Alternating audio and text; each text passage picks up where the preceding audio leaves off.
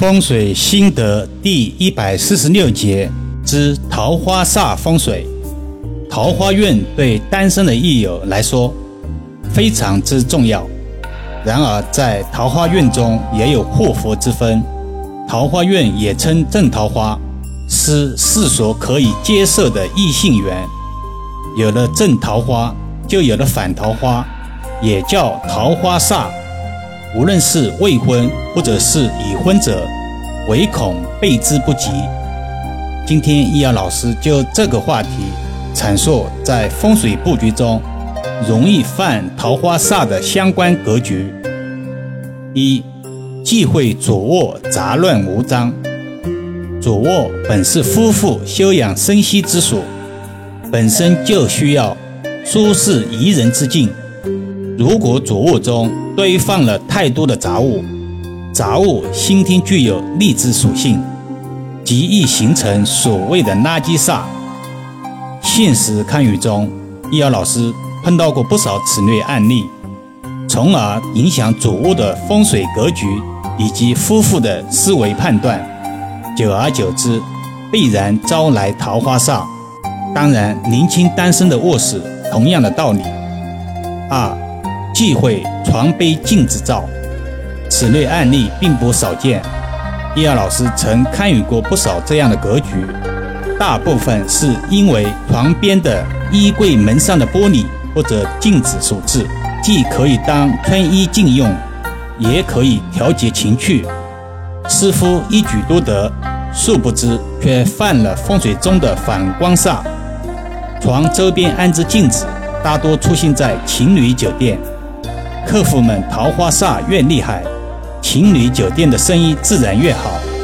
居家毕竟不是酒店，有时候一个桃花煞就可能毁了一个家庭，好生斟酌。三，忌讳卧室布置鲜花，这个问题好像之前的分享也曾提及过。从科学的角度来讲，鲜花以及绿植都会分泌出气体。有些对人体来讲是有毒有害的，常年吸入身体，健康必然受损。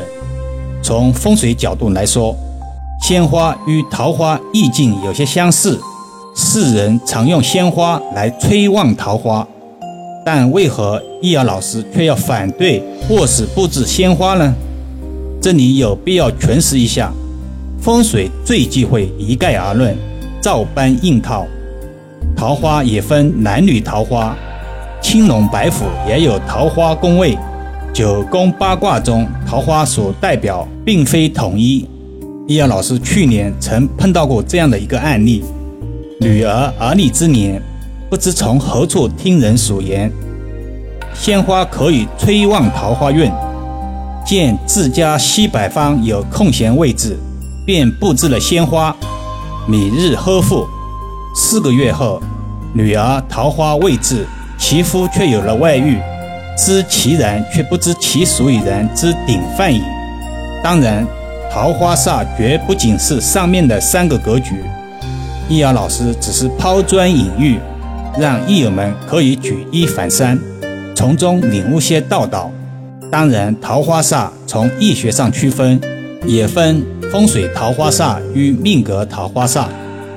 桃花煞为不吉，是淫贱与性爱泛滥的标志。命中的吉凶皆以格局而论，不可神煞论之，不可一概而论。那种以为命中只要含有咸池桃花者，皆有色情之祸的观点是不正确的。